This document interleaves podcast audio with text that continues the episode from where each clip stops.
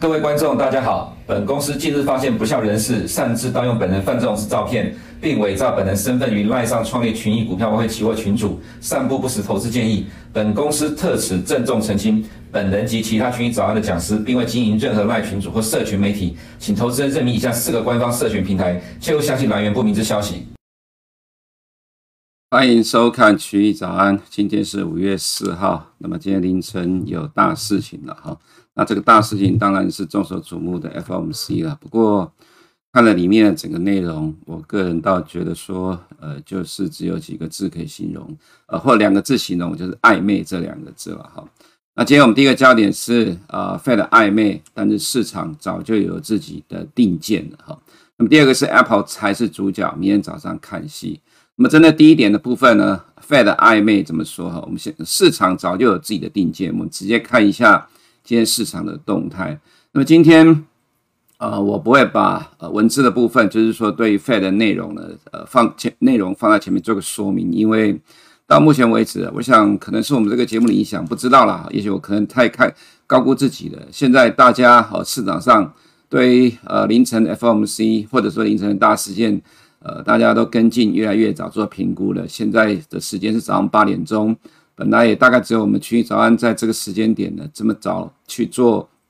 呃，今天凌晨美国金融市场的解析。如果这两年两三年下来呢，搞到现在，大家都要在半夜凌晨两点或三点，FOMC 举行之后呢，马上要去做解读了哈。那这对于亚洲市场来讲，当然不会那么快就反应到，当然你只能去在呃美国金融市场的尾段去抓到它，去影响市场的状况而已。但是我个人还是觉得今天早上再来做解读也比较 OK，因为毕竟。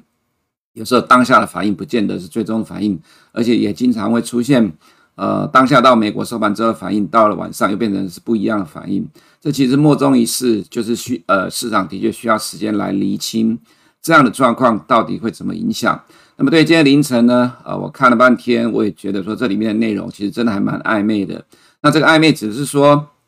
呃，Fed 的确是暗示了暂停的升息，但是它也没有保证后面不再升息。那么，所以呃，这个其实跟我昨天早上讲的是蛮接近的，这其实就是暧昧了哈。那么暧昧当然也分很多种，是很接近呃要发生状况的暧昧，还是呢距离发生时间还很早？这指的就是说随便他怎么搞了，反正他都可以解读。那所以我们先看一下今天凌晨市场的反应了哈。那么今天凌晨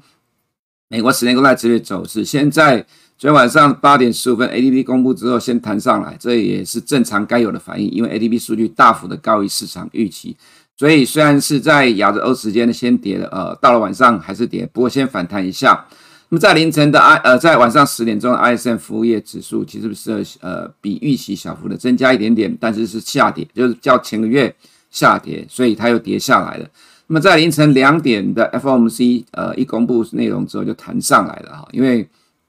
呃，这个反应呢，大概就是呃，为呃利率呃符合市场的预期了哈。那么结果到后面呢，呃跌下来，其实是反映到市场上各式各样不同的看法。那比如说呃股呃，你可以看一下 S M P 五百了，S M P 五百反应又是不是一样的点？那么在呃在凌晨呢，Power 两点四十分提到说，这个记者会刚开始没多久，Power 提到说，个人认为经济缓和成长而非衰退。所以这边有拉上来的，不过到了呃大概三点多的时候，大概三点三分吧，呃，鲍威尔提到 FOMC 对于通膨的展望是不支持未来要降息，所以美股又从上涨变下跌了。所以呢，其实今天凌晨的收盘，你说是因为呃 Fed 讲的比较鹰派而跌吗？其实我个人倒觉得还好，只是说降息的期待。呃，可能不符合市场的一个想法，所以呢，美股有这一波的下，呃，就是尾盘的下跌，缩小跌幅。但是我个人倒觉得这个讲法呢，跟过去几次差不多一样。过去这几次每一次 FOMC，呃，Fed 的讲法抛都说了，呃，没有 Fed 的官员认为今年底之前会降息，啊、这是抛的说法。所以今天的这一次其实也不意外。所以尾盘的跌下来，我个人倒觉得，如果说呃，从我们长期观察 Fed 的动态跟市场的反应来看。我个人倒觉得还可以接受。那么回到十年公债殖利率这个部分来讲呢，它又跌下来了。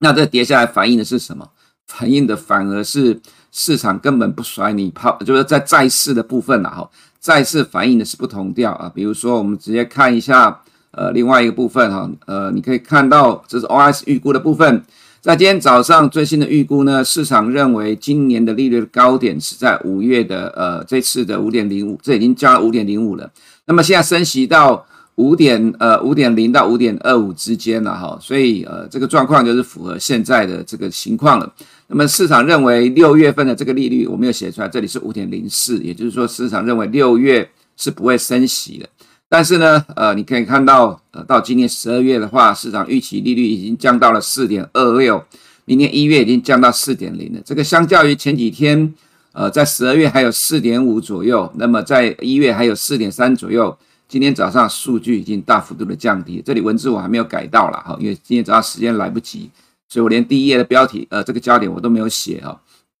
所以市场早就有自己的定见了。那么看了近期的经济数据。其实还有另外一个因素啦，就是今天盘后大跌的 PACW，这等下我们再说。所以其实呃，从呃礼拜一开始的 FRC 到今天凌晨的呃这个 PACW，这个其实呢，都让市场对于未来的预期啊，降息的预期在升高。那么这就是我刚才前面一开始所提到的，市场早就有自己的定见的。那么也是因为这样的情况，所以十年公债殖利率是下跌的。我们看到美元的走势啊，哈，在昨天晚上的八点十五分，ADP 公布之后，有稍微的弹一下，这个符合昨天晚上数据公布的时候，我马上提出来的评论啊，哈。那么来看一下 ISM 服务业指数，其实也是类似，但是呢，FOMC 一弹上弹上来之后，后面还是掉下来，整体重挫了零点六个 percent。如果你每天有在看我的群益早安，建议不要一天看一天不看，三天打鱼两天晒网，建议是每天看，你才能够追踪我们对于。市场的动态的观察了哈，其实我们一直提到说，呃，我们认认为美元跟美国的债券殖利率其实会长期随着经济数据的演变而逐渐的缓步走弱哈。目前为止，我个人都觉得都还还符合我们的方向的看法。所以你可以看到呢，债券殖利率今天是重挫的，那么美元今天也是重挫的，它符合的我们之前所提到反映的未来的 FOMC 的动态跟美国的经济数据的演变。所以我才会说，用第一个焦点来看，市场早就有自己的定见了。即使今天的美股尾盘是因为 Power 提到了 FOMC 对通膨的展望不支持降息，但是市场仍然选择自己走自己的路。所以反映在今天的什么状况呢？你可以看到我们在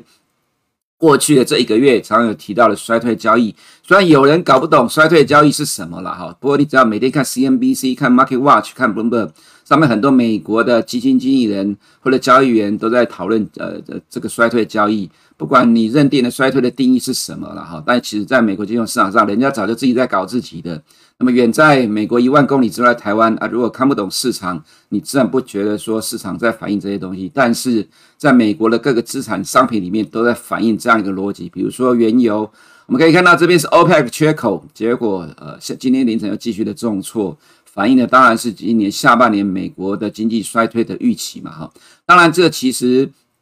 有利多也有利空，不过真正的关键就是它的主旋律啊，反映今年下半年美国经济趋缓的一个情况。那这呃上面是布兰特，这下面是美国的原油了哈，所以照这个情况来讲，呃，未来一季美国的名目 CPI 应该会快速大幅度的下滑。那么两年的公债殖利率今天大跌了四个 percent，就是如我们的预期了。FOMC 的结果引发了债券殖率的下跌，十年公债殖率也大跌了二点五八 percent。这中南的趋势会开始呃反映呃未来的降息的预期，就如同你刚才 OS 所看到的情况。那么十年公债殖率今天是大跌了六点五个 percent，自然就造成了债券的大涨，黄金也涨了哈。连续两天呃两天都反映类似的状况。这个周年利率的预估啊，我个人倒觉得有点奇怪了。不过因为像比如说在这个地方也曾经呃有某一天反映到六点零，可是到最后修正其实是没有到六点零。那么如果照目前这个呃债券殖利率跟 OS 部分来讲，其实这应该是要往下修。不过早上看到数据是弹起来，我个人觉得还要再多看个几天的状况。原则上我们会以 OS 的部分为主啦，也就是说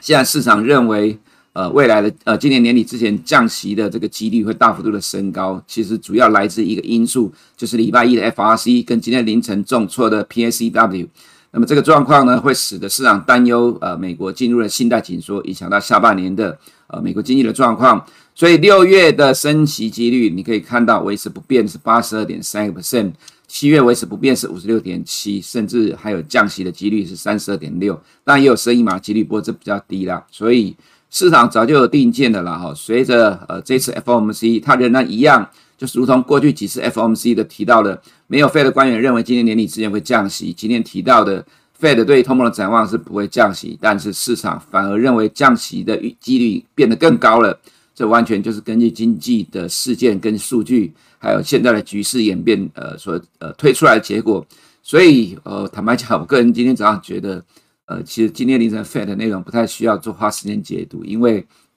市场仍然走自己的路了，哈，不太管 Fed 的动态。事实上，都认为，呃，反而 Fed 所讲的内容都反符合市场的预期。那么，昨天晚上公布的 ADP 呢，大幅高于市场预期了。不过，因为这个数据。呃，在近期来一都一一直比非农就人口来的低很多，所以昨天晚上大幅高于市场预期，反而其实没有对于呃金融市场带来太大的波动。我我想可能也是在等待 FOMC 啦。那重点还是看明天晚上八点半的非农就业人口数据了哈。那么昨天晚上公布的 ISM 服务业指数预期呃是五十一点八，实际是五十一点九。呃，刚刚讲错，有稍微反弹了哈。不过这个部分。呃，对，这表示美国的服务业状况还不错，但是它并没有去影响到今天的金融市场波动，主要还是看未来的动向而定。当然，另外一个是，呃，在前两天的就职缺，因为它代表的是劳动的劳动市场的需求，需求端的确出现了明显的降温之后，即使现在供给端还没有看到明显大幅的降温，但是代表未来呃持续降温的机呃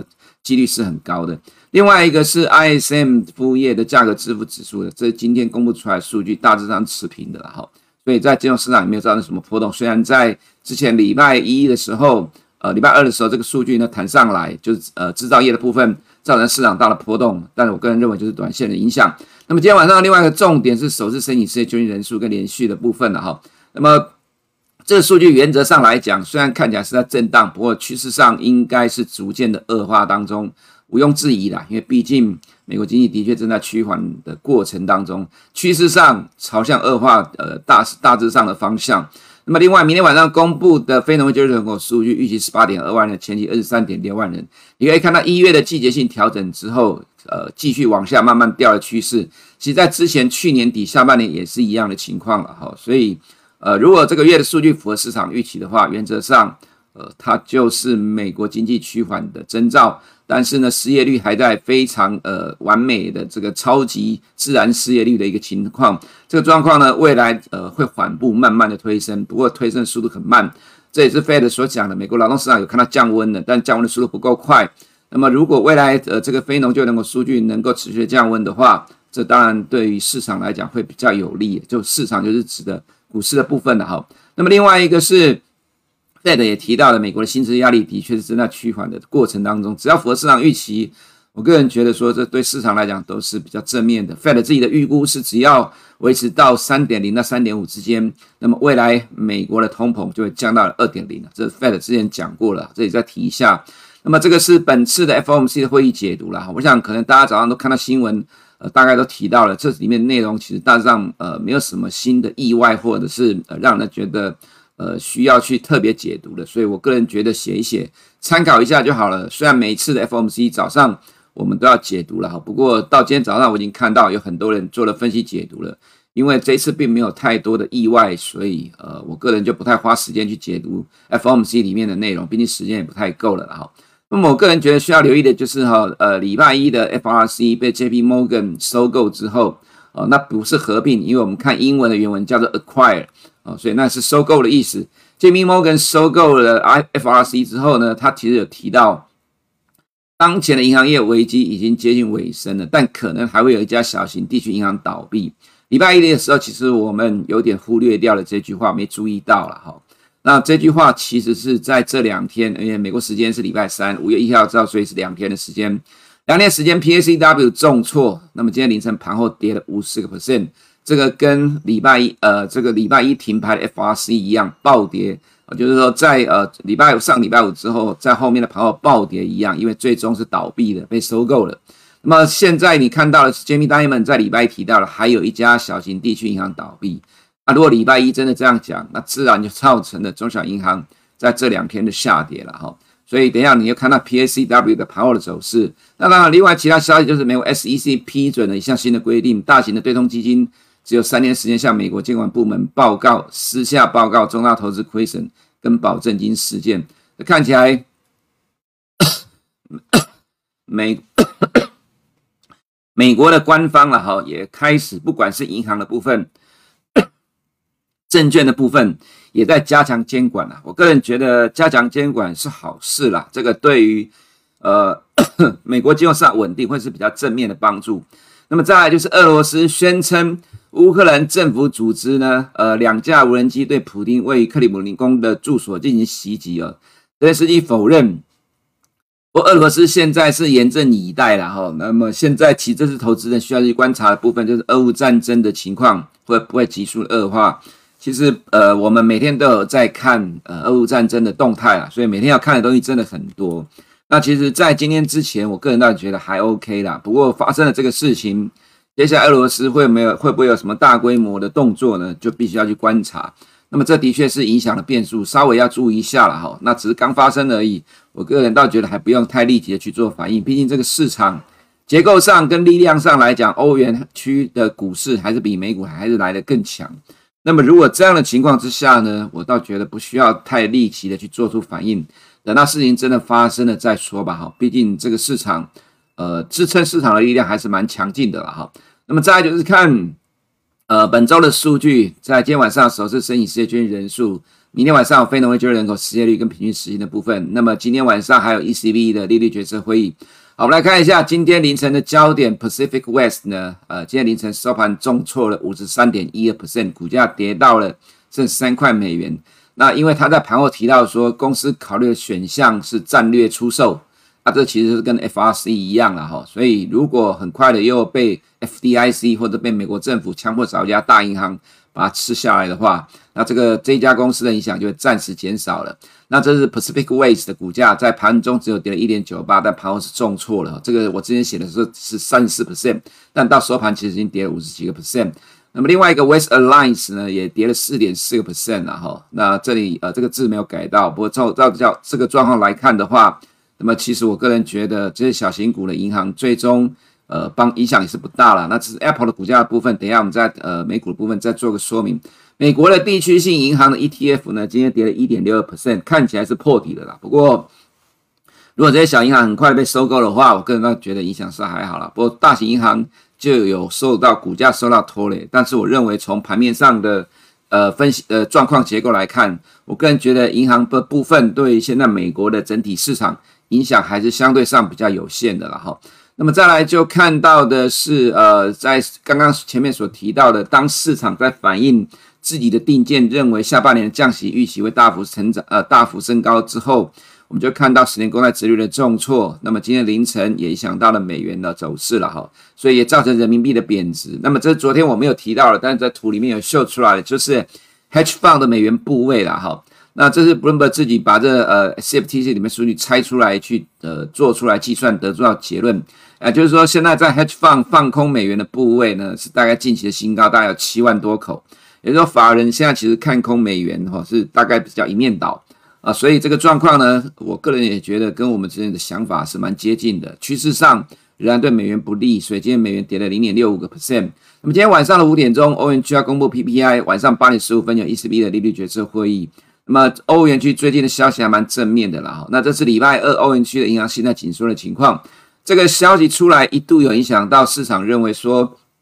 有没有可能影响到今天晚上的 ECB 的利率决策会议？不过我个人觉得不大了，通膨是个关键。那今天凌晨的收盘，欧元涨了零点五七 percent，反映的是 FED 的动态了哈。那刚好今天晚上 ECB，我个人觉得对欧元还是比较正面的。那日元的话，就反映 BOJ 维持 YCC 的政策不变的影响。欧元区股市的整个状况还是相对于美股比较强势了哈。我个人认为未来欧元区还是主轴。那美国财报季在明天晚上的重点就是苹果的财报了哈。我们看到 S M P 五百呢，第一季的获利，现在到今天早上目前为止呢，全部证券已经公布了三百六十二家，呃，因为成长率是负零点九一 percent，比现在市场普遍式的预估的负三个 percent 还要来得高一点。不过科技股目前已经公布的呢，呃，是比预期的十五 percent 还要来得更大。不过如果要加上明天 Apple 才会比较确定这个数据了哈。我们看到这是 FactSet 最新的数据呢，预期今年 S M P 五百第一季是负三点七 percent，呃，科技股是负十二 percent，呃，都缩小了。那这个是预估了五百家，但是这里是已经公布的，哈、哦，这个数据不太一样，所以要加进 Apple，还有呃，到五月中的这些公司公布完之后，才会是最终的数据。不过市场预期已经从原本的负十五 percent 修正到变负十二 percent 了。那么这里从一个月之前的负七个 percent，现在修正到三负三个 percent，所以为什么美股这么强了哈？那么第二季预估衰退负五点零个 percent，科技股的跌幅缩小。那么第今年整年还是有维持正成长的，科技股的跌幅也缩小。二零二四年维持十一点八个 percent 的成长，这是布伦伯预估的数据了哈。第二季呢衰退负五点九第一季的衰退，这是刚刚前面已公布的数据。那么未来几季都是逐季的成长，虽然有人说会下修，因为今年下半年美国经济衰退，对我个人认为是了哈。不过现在不会去反映那个数据，而且或者是说。即使下修，它也只是小幅下修而已，因为永远在反映未来的情况。你可以看到，这是二零二四年的第一季的，相对应今年的第一季，因为极其低的关系，才会有比较大的成长。科技股的部分也是一样，在明年第一季会大幅成长十五点十八 percent，因为今年第一季是大幅的衰退，这是因为基期的关系。那么美国人玩这种游戏，呃，你可以看不顺眼，但是美国人自己玩。你不能说我看不顺眼，所以我不玩。所以美国股市这么强，原因也在这里。我们看到这是 Apple 的财务预估了哈，这个数据我们之前有提过了。原则上，今年小幅衰退之后，呃，年的部分是负两个 percent，但以他自己的历年来讲是成长五个 percent。然后呢，未来两年都是我持续维持成长的状态。那这是呃，在财务预估的部分呢，呃，未来的十二个月的本益比是二十七倍。呃，坦白讲，其实市场在等待是另外一个呃，今天是不是会公布？呃，这个股票回购的部分啊，那就拭目以待吧。反正这一波的上涨跟未来到今天九月发表新机之前，我个人觉得 Apple 仍然是主导美国大型股的关键啊。所以呢，虽然今天是因为呃 Fed 这盘后呃 Fed 在记者会里面所讲到的，使得美股有涨转跌。不过我个人觉得就是短期影响，还有加上银行股的保呃这个影响中小银行的部分，但这应该就是短期的变数了哈。我个人的看法还是比较倾向这是短期的变数。未来还是由科技股在主导着美股，这个方向应该不会有什么明显的改变。不过，SARS 可能相对上比较弱，因为台湾的呃这个资讯太透明了。既然因为台湾的资讯透明，就会影响到 SARS 的部分，所以 SARS 呢可能只会局限在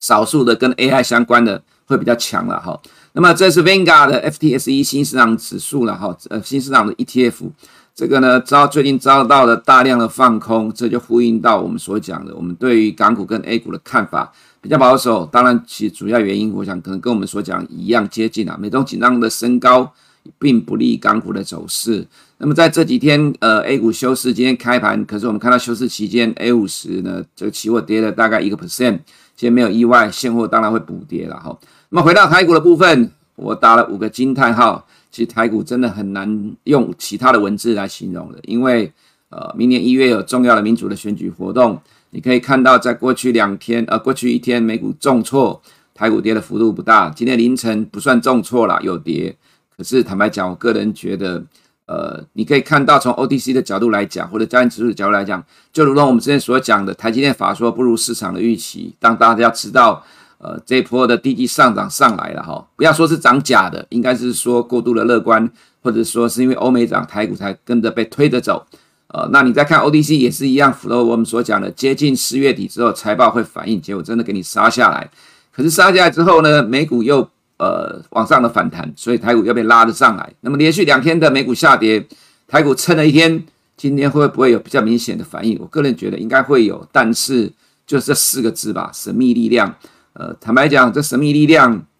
你我都无法掌握。它只有一个很强的意志，就是在剩下的这八个月时间里面，不要让市场表现得太差。所以，如果在这个大前提之下，呃，只要美股没有连续性的重挫，或者很多人讲的美国的大呃金融危机爆发，坦白讲，我个人觉得明年要选举啦。呃，今年美国政府的动态绝对比二零零八年那样的情况好太多了，动作会非常的迅速，所以我会把说，呃，认为发生呃美国金融危机的这个状况，我个人认为几率会很低。那么在这样的一个假设前提之下，其实美国投资人也是这样想的。哦，在这样假设前提之下，呃，那个状况发生几率不高的情况之中呢，神秘力量能够发挥的空间就比较大。你也只能这样看，因为毕竟这是就是呃，这就是市场现实。有很多人觉得要大崩盘了，七个月之后，从去年十月到现在七个月之后，开始唉声载道，或者是说叹气，呃，觉得说谈了七个月还不跌。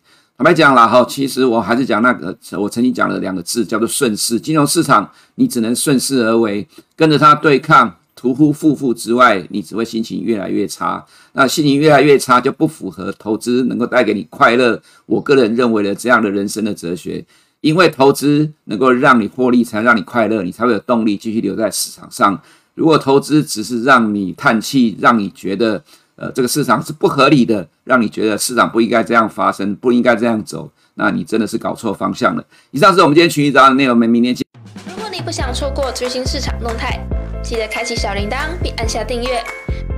此外，我们在脸书、YouTube 以及 Podcast 都有丰富的影片内容，千万不要错过。每日全球财经事件深度解说，尽在群益与你分享。大家好，我是富邦投信基金经理人杨邦恒。那今天也很开心有机会来跟大家聊聊台股市场的一个看法。台股从去年的十月落底之后，已经反弹的这个超过三千点。那我想一定有投资人认为这个点位并不算低，但究竟股价是高还是低呢？我们还是建议不妨回到这个评价面来观察。二零一一年之后的这个金后金融海啸时期，台股大盘的平均本益比大概是在十五倍左右的一个水准。那去年台股大幅回档，加权指数最低来到一万两千六百点附近的时候，虽然还是在万点之上，可是本益比已经跌跌到约十倍左右的水准，是二零一零年以来这个最新的一个一个呃本益比的一个水位。